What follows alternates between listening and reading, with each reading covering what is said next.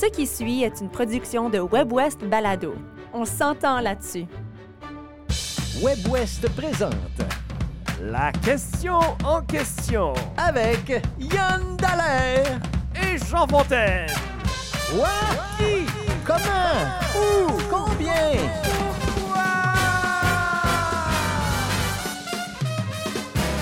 Yann Dallaire, bonjour. Bonjour Jean Fontaine. C'est la question en question. Et cette semaine, euh, la question, c'est pour ou contre la chasse? Pourquoi? Comment? Simple. Tout simple, tout simple. Écoute, c'est une connaissance à moi qui m'a parlé du fait qu'il était devenu chasseur, OK. puis que c'était très nouveau pour lui. Et c'est quelqu'un qui est dans sa fin de trentaine, début quarantaine. D'accord. C'est quand même rare parce que souvent, c'est des traditions de père en fils Ouais. ou, ou de mère en fille, je sais pas, mais en tout cas, c'est- souvent intergénérationnel. Mais lui, c'était intellectuellement que ça l'a attiré, la chasse. Puis j'ai pensé que ce serait une bonne question à poser. C'est une excellente question. J'ai des réponses pour toi. Ben justement, je voulais te la poser, la question pour ou contre la chasse. Ben, moi, je viens Yann. Saguenay-Lac-Saint-Jean, qui est un- une région euh, très boisée. Donc, euh, mes oncles, mes cousins, ça chassait. Fait que je suis élevé dans, dans- dans un, un environnement de chasseurs où est-ce que on accordait, là, dans les années peut-être, oh, je te dirais 85, 90, de l'importance au trophée. là. Moi, j'ai vu des Au orignaux.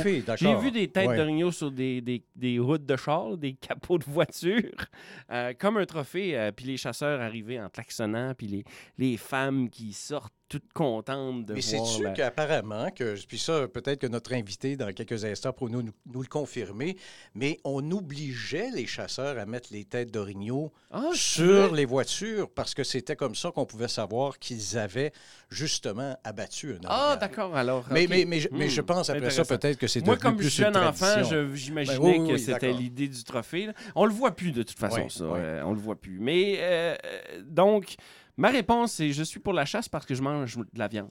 Mhm. Essentiellement ça. D'accord. Euh, et, et- et Est-ce que tu chasses toi-même? Je chasse pas, mais je refuserais pas d'aller me promener euh, dans la forêt. Mais j'ai pas de permis de, de, de, De maniement de d'armes. voilà, Bravo, merci. Mais euh, je tuerais des perdrix sans problème. Je sais pas si mon cœur battrait pas euh, bizarrement si j'avais à tuer un, un, un orignal, tellement majestueux que c'est. Mhm. Mais en général, moi, je- tant que c'est contrôlé, tant que ça contrôle la population animale, tant que le, le- le gouvernement a un petit peu les, les mains là-dedans pour s'assurer que ça se fait bien, je suis pour la chasse. Ben, ça ressemble beaucoup à toi. Moi, ce que, ce que je pense, c'est que je suis pour la chasse. Je suis pour le contrôle des populations animales. Je suis pour que ça se fasse dans les règles. Ouais. Mais personnellement, moi, non, même pas une perdrix. Je pense pas. Ah que- non, hein? Je pense pas que je voudrais. Je pense pas que c'est pas en moi. Ouais, Puis là, j'avais une copine qui me disait tout le temps, ben oui, mais quand tu manges un poulet, Fontaine, ouais. hein, il a été tué. Ben, moi, j'ai déjà, eu, j'ai déjà eu des poulets dans ma cour. J'ai déjà, déjà euh, donc. C'est vrai, t'as j'ai élevé des poulets. tué toi, des poulets, ouais, des poulets. Et j'ai déjà tué un agneau aussi.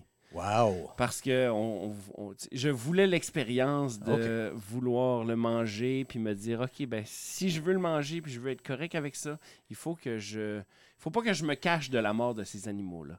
Puis une autre, une autre affaire que je veux dire, c'est que je pense que la vie de l'animal est bien meilleure dans le bois que dans un abattoir. Mhm. C'est sûr. Ah alors, oui, je, je suis, je suis à, tout à fait d'accord avec ça. Manger un steak de chevreuil ou manger un steak de bœuf où l'animal a eu une vie. euh, Ben, c'est ça que ma copine disait. Elle disait Va, va donc, va donc l'achever toi-même, le poulet, un peu comme toi, tu as fait. Mais Ouais. moi, non, je pense pas. Ouais. Je pense pas que j'ai ça en moi. On a reçu euh, pas mal de commentaires Oui. euh, des internautes. Roxane Dupuis dit absolument en faveur. Mon père a toujours fait de la chasse au chevreuil et aujourd'hui, mon époux et nos fils font de la chasse. Puis là, je lui ai demandé, mais c'est la saison de chasse, alors euh, ça doit être maintenant. Elle dit oui, puis elle dit il y a beaucoup d'habits de camouflage euh, dans le portique qui témoignent d'accord. du fait que c'est Mhm. c'est la saison de la chasse. Et là, j'ai envie d'amener notre invité. Oui. Lui-même, il est chasseur. Euh, il a été journaliste à Radio-Canada pendant plusieurs décennies. Auteur du livre qui a été lancé en 2022, La grande expérience de la chasse, qui est paru aux éditions Québec-Amérique. Il s'appelle Luc Chartrand. Il est avec nous. Bonjour, Monsieur Chartrand. Bonjour, bonjour, messieurs. Ben, vous vous préparez pour la chasse, vous, en ce moment? je me prépare, oui, absolument. Je, je- je suis en préparatif là, de- depuis plusieurs jours. Euh, mon sous-sol est rempli d'équipements. euh, et puis, euh, on part en plus en camping sauvage. Donc, euh, ça, demande une bonne préparation. Euh, on part pour une petite expédition de, de 11 jours en forêt. Donc, euh, ça risque d'être euh, assez intense dans notre groupe parce qu'on va, on va passer beaucoup de temps, puis euh, dans des conditions quand même assez rudes, parce qu'il va, va, y avoir du, la neige et puis euh, c'est pas chaud en camping sauvage. Donc, mais on aime assez ça pour s'imposer cette, euh, cette misère-là. est-ce que est-ce que c'est une tradition chez vous, la chasse? Oh, oui, c'est une tradition. Euh, moi, j'ai toujours chassé. Euh, quand j'étais petit, j'accompagnais mon père à chasser la perdrix. j'ai toujours, avant d'être journaliste, j'ai travaillé en forêt aussi, en inventaire forestier, et puis j'ai côtoyé des, des gens qui connaissaient beaucoup la chasse et qui en parlaient tout le temps. Donc, j'ai baigné là-dedans, au fond, depuis mon enfance, et puis euh, j'ai toujours continué à chasser. Est-ce que vous avez jamais remis ça en question? Parce que pour écrire un livre, j'imagine qu'il faut se poser la question. Parce qu'il y a des gens qui sont contre la chasse. On a eu un commentaire, par exemple, de Marie-Christine qui dit contre parce que je suis contre l'exploitation animale. Est-ce que c'est quand même des valeurs qu'on remet en question? Bien, c'est-à-dire que vous avez bien résumé les arguments pour la chasse tout à l'heure. Je vous entendais euh, discuter. Et puis, euh, par contre, oui, il y a des gens qui remettent en question la chasse. Euh, une tendance, je ne sais pas si on peut dire qu'elle est si importante parce que ce n'est pas ici nécessairement aussi avancé, aussi développé comme mouvement d'opposition que ce qu'on va voir en Europe, par exemple, où il y a vraiment des confrontations entre chasseurs et anti-chasseurs. Mm-hmm. Ici, euh, on dans un pays de forêt où il y a une tradition qui est très, très, très forte. Et puis, la majorité des gens ont, goûté la viande sauvage, connaissent quelqu'un qui chasse, alors même quand on ne chasse pas, on, comprend un peu, euh, pas nécessairement toujours très bien, mais on comprend quand même pas mal le, fait que c'est en nous, ça fait partie de notre vie, de notre culture, puis on est influencé par ça. Donc, euh, l'exploitation de l'animal, je pense que dans le domaine de la chasse, on n'est pas dans le domaine de l'exploitation au sens où, euh, on l'a dit tantôt, l'agriculture, l'élevage est une forme d'utilisation de l'animal beaucoup, beaucoup plus exploitante, beaucoup plus intensive. Le chasseur, lui, euh, va dans la nature, se comporte comme un animal qui chasse, parce que les animaux entre eux se chassent, et puis euh, donc il s'intègre dans cette chaîne-là. Euh, c'est pas du tout au même niveau d'intervention. Yann parlait de trophées, euh, les, les, les, les fameux caribous sur les, les, toits de voitures. Les orignaux, oui. les, orignaux, oui. pas les caribous, les orignaux. Qu'est-ce que vous pensez de ça, ceux qui font la chasse surtout pour le trophée? Ben, euh, euh, moi, personnellement, je, ne suis pas tellement favorable à, la quête absolue du trophée, bien que j'apprécie euh, un beau panache, c'est quand même magnifique. Je comprends qu'il y a une fierté à, il y a une fierté à rechercher ça, puis à, l'avoir acquis parfois au, terme d'une chasse qui est, difficile. par contre, moi, je pense que la chasse fondamentalement, pour moi, ce n'est pas de la chasse au trophée. On, chasse pour. C'est une poursuite d'animaux. Euh, quand un animal, euh, euh, je dirais, de, taille légale, donc on a le droit de chasser, peut être chassé, peu importe s'il y a un gros panache sur la tête, moi, je vais, l'abattre avec un niveau de satisfaction qu'il peut avoir, au fond, avec la grandeur de son panache. Mais il y a des chasseurs pour qui c'est important. Euh, et puis, euh, pour ce qui est de l'exhiber, ben, effectivement, autrefois, il y avait une loi qui obligeait à l'exhiber sur la voiture pour pas que des. Parce qu'on pouvait. les braconniers, par exemple, qui sortaient du gibier illégalement, devaient le cacher et s'ils étaient pris avec un orignal euh, caché dans un véhicule, ben, déjà, ils étaient en infraction, on pouvait les attaquer là-dessus. Mais avec les années, euh, les associations de chasseurs euh, ont fait des pressions pour qu'on arrête cette pratique-là parce que ça nuisait à l'image des chasseurs. Donc, le gouvernement a fini par abolir cette réglementation-là. Et euh, donc, aujourd'hui, on voit pratiquement plus ça. Ceci étant dit, quand j'étais petit, puis on voyait passer une, voiture avec un, panache d'orignal ou de chevreuil, euh, on était content. C'était, il y avait une célébration autour de ça. Euh, Monsieur Chartrand, là, vous allez passer 11 jours en forêt. c'est quoi la place de la chasse par rapport à la place de passer du temps en nature? Est-ce que, est-ce que, est-ce que la traque est importante? Ben, c'est, c'est très intégré, mais la traque est importante pour la raison suivante. C'est que si elle n'était pas là, on ne déploierait pas ces efforts-là pour, euh, pour aller en nature. On, pourrait effectivement faire des activités de plein air. Euh, j'en fais moi aussi en dehors de la chasse, mais euh, avec un niveau d'intensité qui n'est pas le même. Parce que quand on traque, on, s'investit dans, la nature elle-même de façon participative, c'est-à-dire qu'on on, marche en forêt, on ne marche pas de la même façon.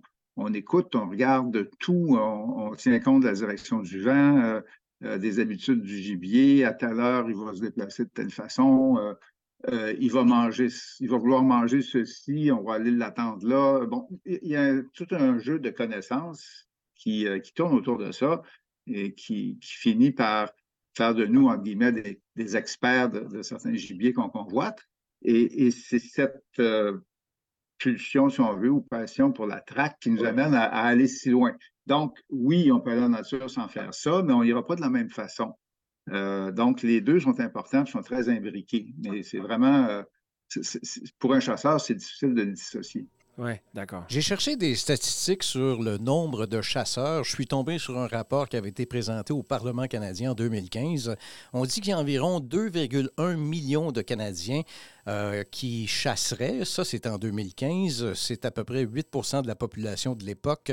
On parle de gens âgés de 18 ans et plus qui pratiquent la chasse au moins une journée par année. Est-ce que, ces chiffres vous apparaissent euh, à peu près exacts? Oui, probablement. Euh, moi, j'ai regardé les statistiques surtout au niveau québécois, et puis euh, je dirais que ça, fait partie, de, comme ordre de grandeur, ça me paraît plausible. il, y a, il y a la question de est-ce qu'on est en perte de vitesse ou au contraire, est-ce que la, la, chasse se porte bien?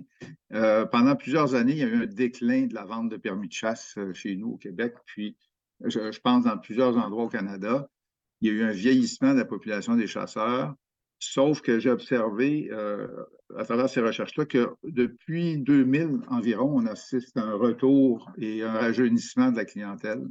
Euh, il y a de plus en plus de femmes aussi qui chassent.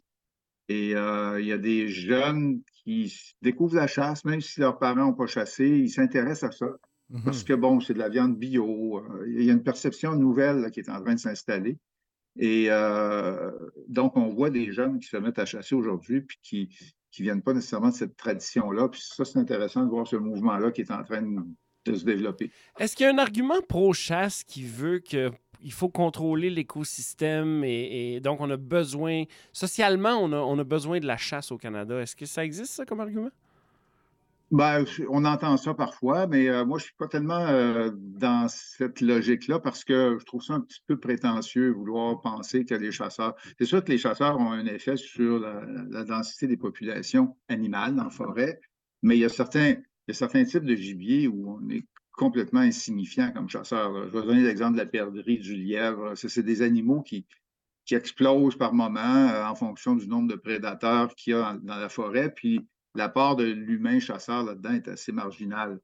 Euh, les facteurs qui font que l'orignal augmente sa population à un moment donné, c'est, beaucoup lié au rajeunissement de la forêt qui vient des coupes forestières. Alors, quand il y a beaucoup de régénération, pouf, les orignaux dans une région donnée vont se mettre à devenir plus nombreux.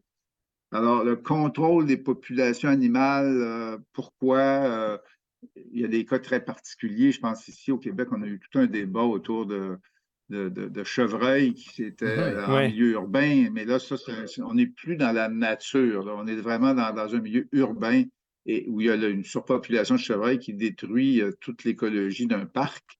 Et est-ce qu'on les abat, on les abat pas? C'est devenu un débat, mais c'est plus ou moins une problématique de chasse pour moi. C'est vraiment une question de gestion euh, d'un parc urbain. Alors, euh, je pense que le, chasseur qui serait là pour réguler les populations animales, oui, il y a une certaine influence là-dessus. Euh, mais en général, les règlements sont faits pour contrer, au fond, l'abus des chasseurs. C'est-à-dire, on limite les saisons, on, interdit de tuer des femelles certaines, certaines circonstances, dans certains secteurs. On essaie de rendre ça, autrement, on essaie de maintenir les populations animales euh, à des niveaux euh, de qualité, puis à des niveaux de population qui sont, qui sont sains. Mais le rôle du chasseur, comme agent de contrôle. Ouais. Je pense qu'il ne faut pas exagérer ça. D'accord. J'ai pas encore lu votre livre, je me promets de le faire parce qu'on n'a pas mis encore euh, la main sur une copie. Je vous rappelle que le livre s'intitule La grande expérience de la chasse aux éditions Québec-Amérique. Qu'est-ce que, est-ce, que vous répondez aux gens qui sont contre la chasse dans ce livre-là? Ben, j'aborde un peu, je ne voulais pas en faire un livre de polémique avec les, les, anti-chasseurs, bien que j'aborde à l'occasion euh, certains, certaines contradictions euh, dans, le, discours euh, anti-chasse. C'est-à-dire que je pense que le chasseur est plus proche des animaux, du moins des animaux de la nature, que les antichasseurs, en général, la connaissance qu'ont les chasseurs de ces animaux-là les amène à les respecter beaucoup, à penser comme eux, à se mettre à leur place, à vouloir penser comme eux et à les admirer. et, et ils agissent, les chasseurs, au fond, comme, euh, des loups, comme des, coyotes ou des lynx, etc. Ils, poursuivent des animaux. Euh, et donc, ils sont, euh, ils sont un petit peu connectés avec le règne animal de façon naturelle ou proche de la nature. Tandis que, bon, ceux qui sont contre la chasse, en général, leur attachement aux animaux se fait dans un cadre domestique, dans la plupart des cas. Puis, donc, leur vision du monde animal, elle est est conditionné par ça. Donc, moi, je pense, à mon avis, le chasseur a une, relation d'une qualité que je considère supérieure, mais une, relation d'une qualité, en tout cas, plus, euh, euh, plus naturelle. Il y a un respect de l'animal. Oui. Parce que le, intéressant. Mais le respect de l'animal vient en le chassant, c'est sûr. On, développe beaucoup d'admiration pour des animaux qui ont, qui ont, qui ont des, euh, des aptitudes à, à nous éviter et à survivre à notre poursuite. Il doit, il doit, quand même y avoir un pincement là, quand, on, quand on tire sur la gâchette. C'est ça que j'allais dire. Moi, je pourrais pas. Ouais. Je pourrais pas. Là, non, mais c'est... Un majestueux euh, orignal devant moi, je pourrais pas le tirer. Je prendrais une photo. Mais je pourrais pas, je, je, pourrais pas, personnellement. Mais c'est, euh, non, il y a une, dimension dramatique qu'on peut pas euh, évacuer. tuer un animal, c'est, un geste grave. je pense que moi, j'ai fait mon livre en interviewant des chasseurs. Donc, j'ai raconté un peu mes expériences, mes visions des choses, puis j'ai interviewé plusieurs chasseurs, des chasseurs de, grande expérience, de moins grande expérience. je me suis aperçu que personne ne prend ça à la légère. Tuer un animal, c'est un, événement euh, qui, est, dramatique, euh, qui a des conséquences. On ne fait pas ça pour n'importe quelle raison on assume le fait de faire ça, mais ça ne veut pas dire qu'il n'y a, pas un plaisir de tuer là-dedans. Euh, pas mm-hmm. Il y a un plaisir de réussir, mais c'est pas le plaisir de, tuer, puis surtout pas de faire souffrir les animaux. Il n'y a pas un chasseur que je connais qui voudrait faire souffrir un animal ma position est quand même un peu hypocrite d'une certaine façon parce que si vous m'offrez un bon steak de chevreuil, je dirais pas non. Oui, voilà. C'est vrai, non, mais c'est vrai. Mais, mais je pense c'est pour ça que je suis pour la chasse, même si je ne suis pas moi-même un chasseur, puis je pense pas que c'est quelque chose euh, que, je vais faire euh, dans ma vie. Alors, écoutez, je pense qu'on a fait à peu près le tour de la question, mon cher euh, Luc Chartrand. Merci infiniment d'avoir participé à la question en question. Ben, c'est un plaisir. on pourra continuer une prochaine fois. Ben absolument. Et puis, on vous souhaite une très, très belle expédition. On joue en camping sauvage euh, avec euh, peut-être euh, au retour un chevreuil sur, sur votre, le toit de votre voiture. Ou bien, ou bien, caché. merci beaucoup, Luc. Parfait, merci. Je vous rappelle que Luc Chartrand est l'auteur de La grande expérience de la chasse aux éditions Québec-Amérique. Yann Dallaire, c'est tout pour cette semaine. Merci, Jean Fontaine. À la semaine prochaine.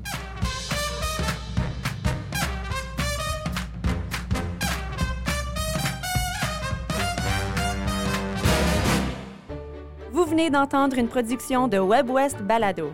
Découvrez une multitude de contenus audio francophones du Nord et de l'Ouest sur webwest.ca.